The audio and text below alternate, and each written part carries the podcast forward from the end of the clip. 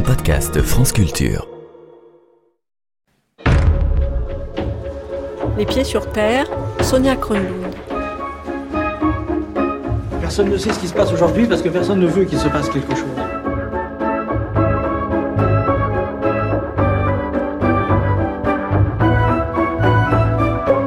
L'histoire a été retrouvée et mise en ligne par les archives départementales du Pas-de-Calais. Louis-Auguste de la Vieux-Ville est né le 18 février 1723 à Stenvord dans le Nord, où il demeure en son château. Il quitte parfois ses terres pour se rendre à Arras, voir un peu de monde et aussi son cousin qui y tient un hôtel. Dans ses bagages, il ne manque jamais d'emporter avec lui Jaco, un perroquet acheté aux Pays-Bas et devenu l'animal de compagnie de la famille. Avec la Révolution, le marquis quitte moins ses terres et se retranche dans son château. En juillet 1793, son gendre est officiellement inscrit sur la liste des émigrés. Et sans que l'on sache exactement pourquoi, en dehors de cette parenté, Louis Auguste et sa fille sont arrêtés en août, conduits à Arras et incarcérés. Leurs domestiques et leurs perroquets sont eux sommés de quitter le château et de prendre quartier à Arras pour être mieux surveillés. C'est là que le perroquet reprend son tour de chant et continue à divertir les passants en criant Vive l'empereur, vive le roi, vive nos prêtres, vive les nobles, en langage perroquet. Des louanges qui ne semblent guère divertir le commissaire galant qui donne l'ordre d'arrêter les domestiques, une lingère et une garde d'enfants. Compte tenu de la teneur contre-révolutionnaire des propos chantés par Jaco, Louis-Auguste et sa fille ainsi que le perroquet sont tous les trois officiellement accusés de traîtrise à la patrie, d'avoir cherché à provoquer le rétablissement de la royauté. Les deux domestiques sont également accusés de complicité et de non-dénonciation de perroquets réactionnaires. L'épisode pourrait prêter à sourire si, comme l'explique le site qui regroupe les archives du Pas-de-Calais, les trois principaux prévenus n'avaient été guillotinés le 4 Floréal de l'an 2, reconnus coupables de haute trahison par le tribunal révolutionnaire d'Arras. Tout de suite dans les pieds sur terre, deux autres histoires d'animaux traduits en justice, des grenouilles dans une mare et un coq dans une île qui sèment la zizanie, un reportage de Leila Jitli. En réalité, on ne sait jamais ce qui se passe, on sait simplement ce qu'on veut qu'il se passe. C'est comme ça que les choses arrivent. Je m'appelle euh, Pécheras Michel, ma femme Annie. Nous sommes euh, ici depuis bientôt 16 ans, à peu près 15 ans et demi, 16 ans. Et jusqu'à 8 ans environ, tout allait très bien, tout se passait très bien. Jusqu'au jour où notre voisin a décidé de nous pourrir la vie parce que nous avons une mare qui figure depuis une centaine d'années au cadastre, donc que nous n'avons pas créé. Dans cette mare, il y a quelques grenouilles qui l'empêchent de vivre sa retraite paisiblement, d'après le. C'est la propriété des grands-parents de ma femme, qui sont décédés, bien sûr, malheureusement. Dans cette maison, ma famille est née, il y a 64 ans, et nous l'avons achetée. Elle était en très mauvais état, bien sûr. Et on est dans un petit village d'une quinzaine d'habitants, en fond de village, entouré de bois, de vaches, de chevaux, de cochons, d'oiseaux, de chevreuils et de sangliers. Voilà comment on vit. Parce que les chevreuils viennent manger les haricots dans le jardin et les sangliers viennent se baigner avec les grenouilles dans cette fameuse mare. Notre vie, c'est debout de bonheur quand même, parce que surtout l'été, l'hiver, non, mais l'été, parce qu'il fait bon à 6 heures le matin, il fait bon. Donc debout 5 heures et demie, casse-croûte. Et après, ben, mais on va à la pêche, on va faire du jardinage, on va aux champignons, on va, on occupe nos journées. Finalement, qu'on n'a pas vu la journée passer, parce que le soir il est 8 heures, il faut se remettre à table pour aller au lit. C'est formidable, la retraite. Et après, on est, on est dans les prés, dans les bois. Il y a quelques voitures des voisins qui passent, mais on n'est pas gêné par le bruit des voitures. Et je comprends pas pourquoi ces voisins sont gênés par le bruit des grenouilles. Vous me la montrez cette main Allez.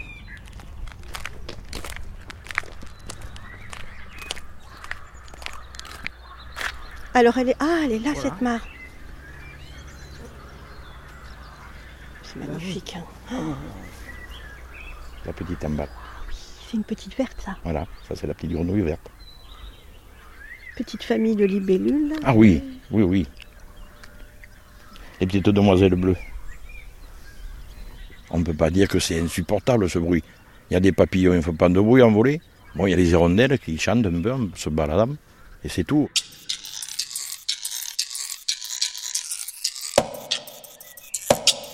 Alors en février 2012, on a reçu un courrier d'un huissier. Après, il est venu nous voir avec un expert juridique et nous disait qu'on avait des arbres qui gênaient la propriété de notre voisin. Et c'est vrai que bon, les branches allaient sur sa propriété. L'expert est venu avec l'huissier, nous a dit bon, bon j'ai d'accord, on les coupe. Donc on les a coupés, coupés à ras. Hein. Quelque temps avant, il nous avait fait des, des problèmes parce qu'on avait fait borner la propriété et lui, il avait coulé un béton sur les bornes. Et après, il a bâti chez nous. Bon, c'est la gendarmerie qui le lui a fait démonter. Et environ deux mois après, on a reçu une convocation que le tribunal nous a envoyée, comme quoi on avait coupé les arbres du voisin. Donc il y a encore un nouvel expert et huissier qui sont venus, ils ont mesuré avec les plans et tout, et ils ont constaté que les arbres c'était bien les nôtres. Donc l'affaire s'est arrêtée comme ça. Et votre voisin, il est à combien de mètres de votre maison, là, de nous, là, par Et exemple? avec la, nous on a la maison, notre grange, et il touche notre grange. On est mitoyen sur une grange. Et alors le problème, c'est qu'il aurait voulu qu'on lui vende ce morceau de terrain devant, pour qu'il puisse continuer à la limite de sa grange et descendre jusqu'en bas dans le bois. Mais nous, ça nous fait à une dizaine de mètres de notre porte d'entrée, donc on a dit non. Et la mare touchait les murs de sa grange. Là, elle était environ à 50-60 cm des murs de sa grange. Donc lorsqu'on a acheté, c'était une propriété qui était abandonnée depuis une quinzaine d'années, les voisins venaient vider leurs déchets dans ce trou d'eau. Donc on l'a nettoyé et par la même occasion, on a dit on va pas la laisser contre le mur, on va la mener plus loin.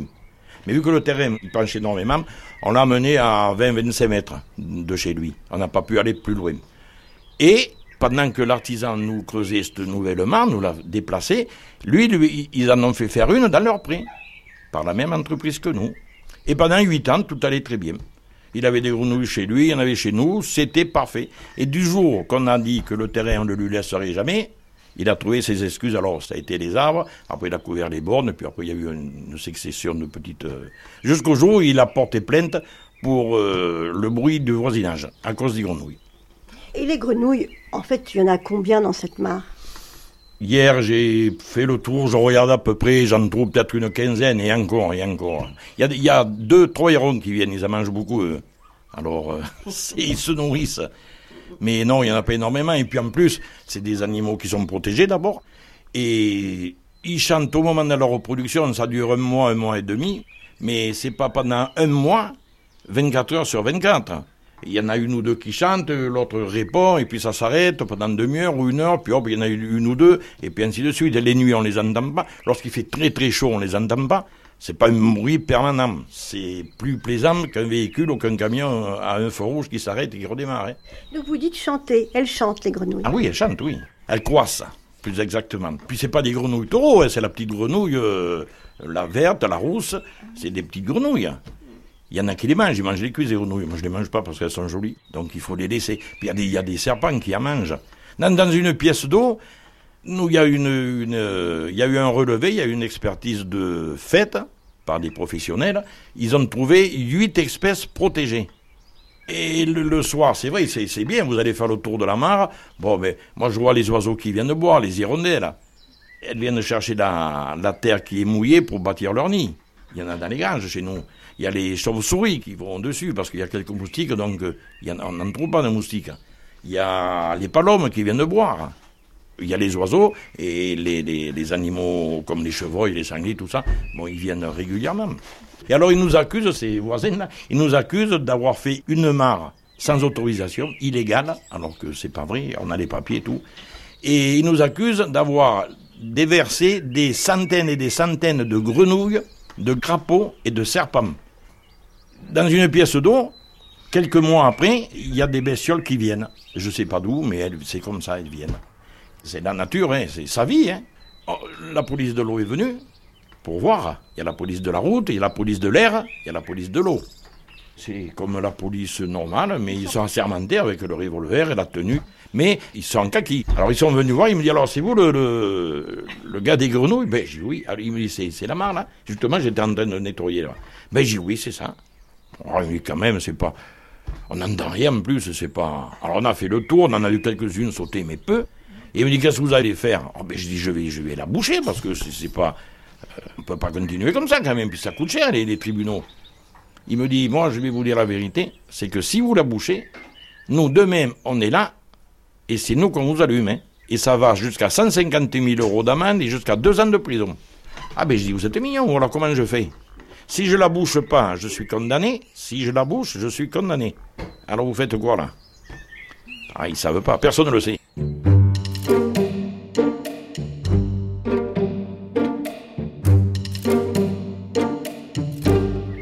Alors à Périgueux, le, le premier procès qui a eu lieu à Périgueux, on a gagné. Ils ont été déboutés de toutes leurs demandes. Terminé. Donc ils ont fait appel. L'appel a eu lieu à Bordeaux. Ils ont gagné. Ils ont gagné que le, tribunal de Bordeaux nous a dit euh, vous bouchez votre mare. Sans savoir, euh, on avait fourni ce qu'il fallait, mais en fait, on avait des papiers du gouvernement, du ministre de, de l'écologie, c'était Ségolène Royal. On l'avait pas reçu encore. On s'est produit en cassation, donc là c'est à Paris. Et à Paris, l'avocat nous dit bon, mais ça s'annonce bien, parce que dans le procès de, que vous avez perdu à Bordeaux, il y a six lois qui ont été violées. Bon, mais je dis du moment qu'il y a six lois qui ont été violées, on ne peut que gagner. Et on a reçu un mail, quelque temps après, qu'on avait perdu, et qu'il fallait boucher la mare. Mais ce qui est encore plus bizarre dans votre histoire, c'est que vous êtes condamné à boucher cette mare, mais en fait, vous ne pouvez pas le faire, c'est ça? Ah non, normalement, on ne doit pas la boucher. Si on le bouche, on va contre la loi. Donc on est pénalisé. Alors la loi dit bien, pour des bestioles protégées, on ne doit pas détériorer leur lieu de vie, leur lieu de reproduction. On ne doit pas le- les déranger, on ne doit pas modifier, le, le- en l'occurrence la mare là. Voilà, on doit le laisser tel qu'il est. Alors, bon, si c'était un bruit 24 heures sur 24, 365 jours par an, bon, il y aurait quelque chose à faire. Il y a toujours une solution quand on veut. Mais ces gens-là, ce qu'ils veulent, c'est de l'argent. Parce que là, ils nous demandent, quand même, là, faut, vous êtes assis, ça va, sinon vous allez tomber. 300 euros par jour, par jour, hein, tant que la main n'est pas bouchée. Et ça fait 8 ans, hein, ce, truc-là. Alors ça a commencé à 50 euros, après son avocat a demandé 150, maintenant ils sont à 300. Alors vous voyez, même qu'on vende tout ce que l'on a, euh, on n'en aura jamais assez. On pourra travailler nos enfants aussi pour payer, ça va, on va dépasser le million d'euros. Mais 300 euros par jour, c'est des fortunes. Il va falloir vendre la tour Eiffel, mais j'y en aurais pas assez. Mais c'est d'un ridicule. Et pourtant, c'est le, le jugement du tribunal. Hein.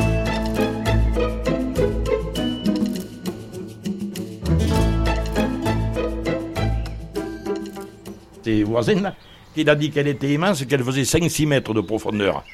Là, il y a quoi 60 cm d'eau. L'hiver, quand il pleut, qu'elle est bien pleine, je monte à un mètre à peu près. Mais ça dépasse pas un mètre d'eau, c'est pas.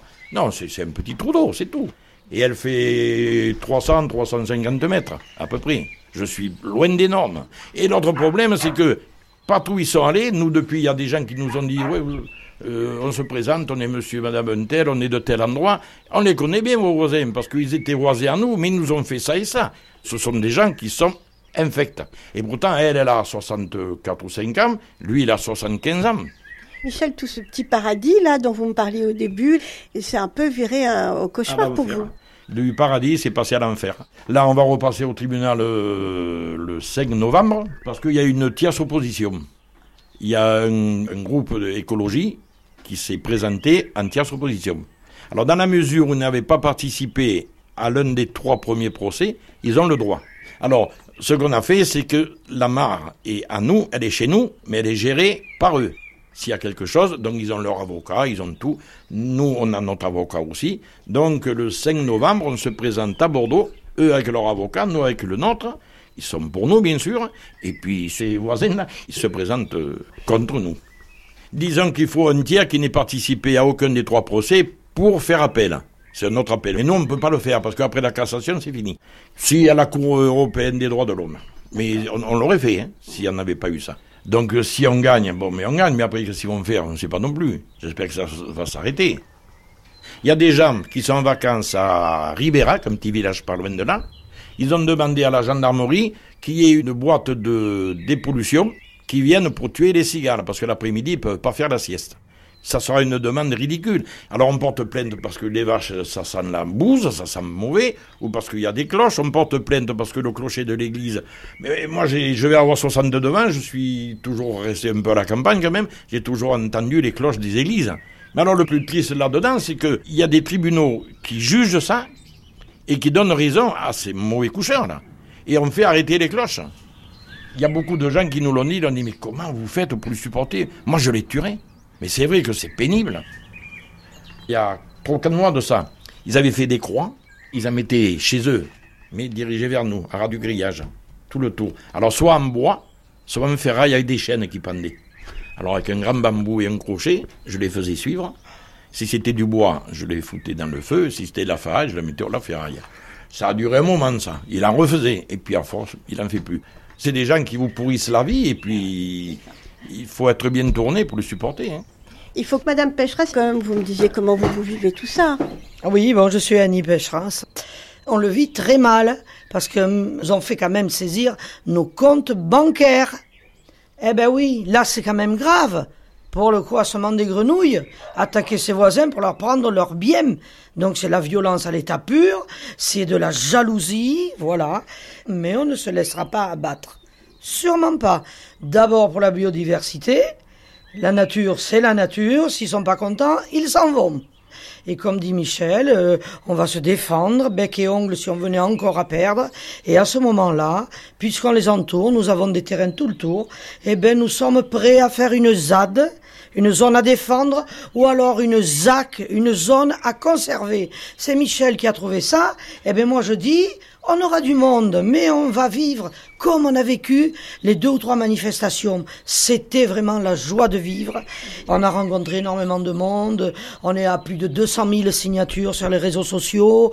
On a un sac, une valise pleine de cartes postales, de lettres qui arrivent de tous les pays confondus. Notre affaire vient juste d'arriver en Italie. Ça fait un mois que les Italiens se sont emparés de notre affaire, en Belgique aussi. Tout va aller dans le bon sens, parce que ces gens-là, fut un temps, j'en aurais quand même peur.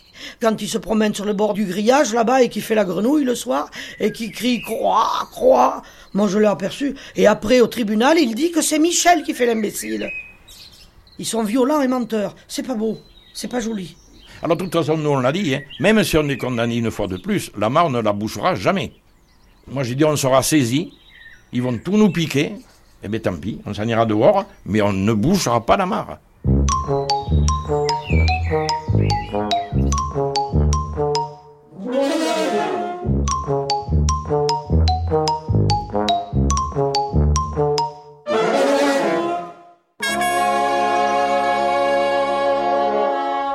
Je m'appelle Corinne Fessot et je suis la propriétaire du Coq Maurice. Alors nous sommes sur l'île de Léron, chez moi, dans mon petit jardin euh, qu'on appelle un jardin de curé où Maurice se trouve. Ici, on est sous un figuier centenaire. Il fait beaucoup d'ombre et c'est très agréable chez nous l'été. Un petit peu le jardin anglais. Le jardin anglais, il y a de tout. Il y a de la sauge, des céanotes, euh, des clématites, des glycines, du jasmin, euh, des chèvrefeuilles, des rosiers, des marguerites. Et j'y vis depuis 35 ans.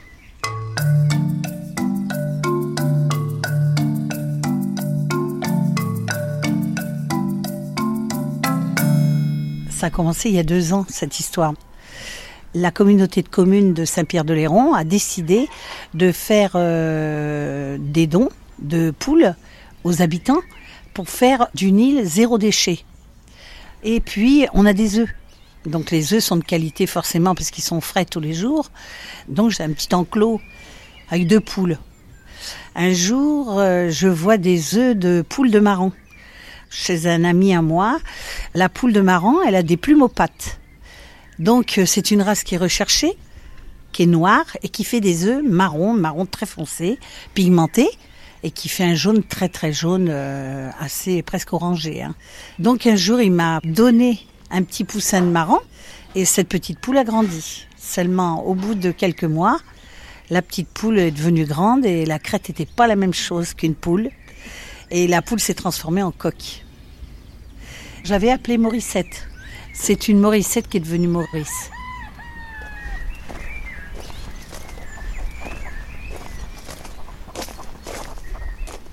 Ça, c'est son enclos. Je fais en sorte que ce soit toujours propre. Il a 4 ans. Là, il fait 3 kg 2.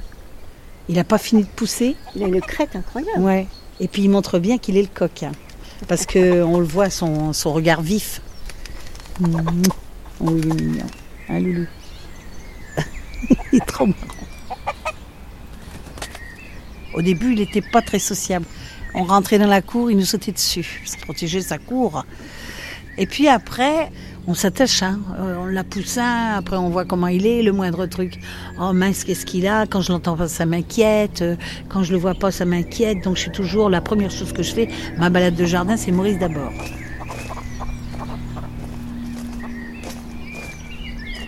Il s'est mis à chanter, euh, mais elle n'est pas chantée euh, comme une poule normale. Donc ça m'a inquiété un peu. Et puis quand ce coq a commencé à grandir et chanter tous les matins, je me suis inquiétée un peu plus, donc je suis allée voir les voisins. Je leur ai demandé si ça allait déranger que le coq chante. Les voisins m'ont dit, au contraire, ça fait plaisir, on se croirait à la campagne.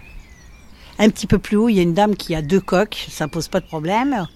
Tout le monde se connaît, tout se passe bien, euh, voilà. Les gens se sont jamais plaints.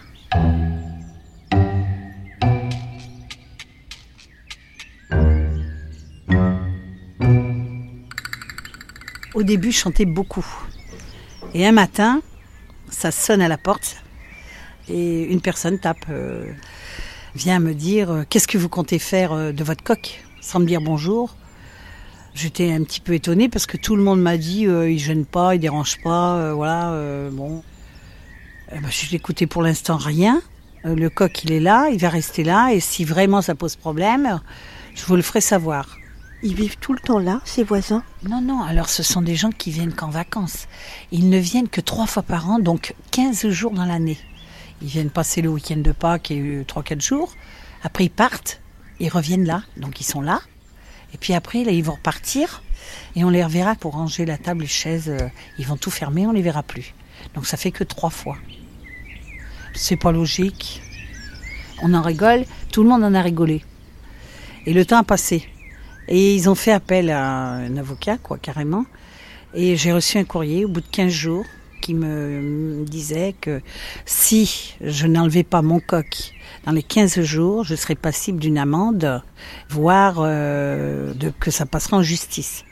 Au début, j'ai eu peur parce que c'était des menaces, c'est-à-dire que si vous faites rien, vous aurez ça. Donc j'ai pas répondu. J'étais voir la gendarmerie, les élus municipaux, j'étais voir les gardes municipaux qui sont venus à tour de rôle voir le contexte du poulailler. Et ils m'ont dit que j'étais dans la légalité, parce qu'en fait, c'est pas un poulailler, c'est une petite cour avec deux poules qui se battent euh, et un coq. Donc, euh, le coq, il chantait, oui, c'est sûr. Et à un moment donné, on n'arrêtait pas de dire, Maurice, tu pousses le bouchon trop loin, euh, ça devenait rigolo. Et puis ces gens, ils ont commencé à se plaindre, non seulement du coq, mais moi que je chantais. Parce que je suis une chanteuse locale. Moi, tous les matins, c'est des vocalistes parce que je sais que je vais intervenir euh, pour telle soirée. euh. Et puis, euh, résultat des courses, il chantait aussi. Et puis moi, ça me dérangeait parce que lui chantait, parce que moi, je pouvais pas chanter comme je voulais. Alors j'attendais qu'il ait fini pour pouvoir la pousser et vice-versa. Et c'est à qui je chanterais le plus fort. Je suis mezzo-soprane, mais j'ai du, un vibrato, comme le coq. Je ne sais pas l'imiter, hein, je vous le dis honnêtement. hein.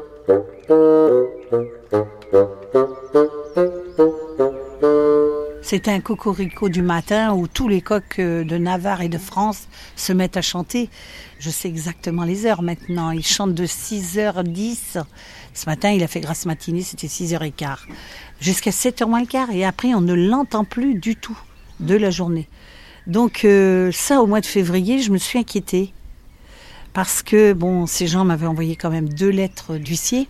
Ils ont écrit au maire aussi en disant, voilà, on vient en vacances sur les Lérons, on ne tolère pas les, le chant du coq, on paye nos impôts et c'est pas normal d'avoir tous les matins notre réveil un chant du coq euh, qui nous insupporte. On peut même pas rester la fenêtre ouverte. Le maire a pas répondu. Le maire a dit, j'en tiens pas compte. Mais eux, ils ont dit que ce coq chantait de 4h30 du matin jusqu'à sans répit le soir. Ce qui est faux. Donc eux, ils nous demandaient euh, euh, sur le dernier courrier, c'était 1000 euros de dommages intérêts pour nuisance sonore et 150 euros d'astreinte par jour si le coq n'est pas sorti. Alors ils risquent qu'on me le supprime déjà d'une. On peut le mettre dans une, une autre ferme, l'éloigner de moi surtout, parce que j'ai pas envie. C'est pas le but euh, d'enlever un coq à sa flatterie, puisqu'un coq, il est habitué à rester avec ses poules au même endroit, quoi. Bientôt, vous allez passer au tribunal Oui. Et Vous allez amener Maurice au tribunal Non, j'amènerai pas Maurice. J'ai fait une marche avec Maurice en 2017. Quand j'ai vu que ça prenait de l'ampleur, j'ai dit je vais montrer qui est Maurice et on va voir ce que les gens pensent. J'ai pris mon vélo, j'avais un tricycle, j'ai mis mes deux petites chiennes derrière et j'ai mis mon coq dans la panière du devant. Et je suis partie à pied en campagne avec les gens, les estivants qui me suivaient derrière. Euh, On a arpenté toutes les rues de Saint-Pierre, on est allé au marché se promener et on a fait ça toute une journée avec la, marche. Et puis le temps a fait que moi, sur Internet, j'ai dit, allez, on va faire une pétition. Ça s'appelle Sauver Maurice. Et cette euh, pétition est partie en flèche. On est rendu à 155 000 signatures. Et puis on s'est dit, ça va se calmer. Ils envoyaient les courriers toujours à Pâques. À Pâques, avril 2017, avril 2018. Et avril 2019, on reçoit rien. Donc euh, les gens s'intéressaient et s'inquiétaient. Et puis euh, moi aussi j'appréhendais, c'est bizarre parce que c'est toujours à pas que ça leur prend. 15 jours après, assignation au tribunal. Donc là c'est la colère parce que on sait plus comment faire parce qu'on a tout essayé.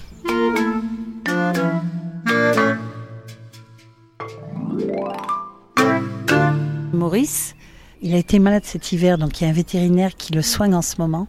Il a fait une bronchite. C'est pour ça qu'il pouvait pas pousser sa voix et c'est pour ça qu'il a arrêté de chanter. Les gens autour, derrière, ont dit Mais comment ça se fait, on l'entend plus, euh, qu'est-ce qui se passe? Quand le vétérinaire est venu, il a vu tout de suite que le coq était triste. Quand la maîtresse est stressée, le coq le ressent. Il a dit Il se peut qu'il soit un peu perturbé. On va faire en sorte que ce coq retrouve sa vitalité d'avant et qu'il retrouve son confort. L'autoriser à chanter. Oh, bah, évidemment.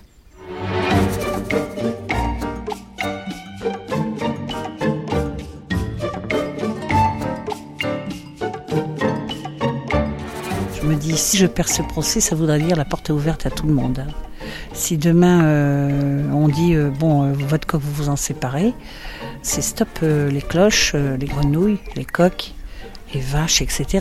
Le but, c'est de dire non. Faut pas laisser euh, passer ça. Sauvons Maurice. Surtout sauvons Maurice. Hello, darkness, my old friend. I've come to talk with you again.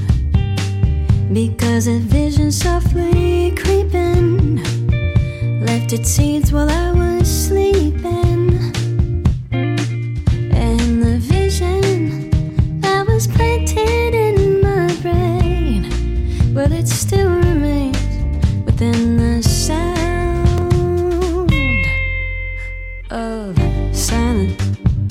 C'était Les animaux en justice, un reportage de Leila Jikli réalisé par Anne-Laure Chanel. Sachez que depuis l'enregistrement de cette émission, le conflit qui opposait les voisins et la propriétaire du coq Maurice a été tranché le 5 septembre dernier par le tribunal de Rochefort qui a rejeté la plainte des voisins. Merci à Corinne Fessot et à son coq, à Annie et Michel Pécheras et à leur grenouille, à Maître Laplagne et à Maître Papinéa. C'est Mélanie Foust, la nouvelle attachée de production des Pieds sur Terre pendant quelques semaines, et Lorenzo Cucchiaro, notre stagiaire.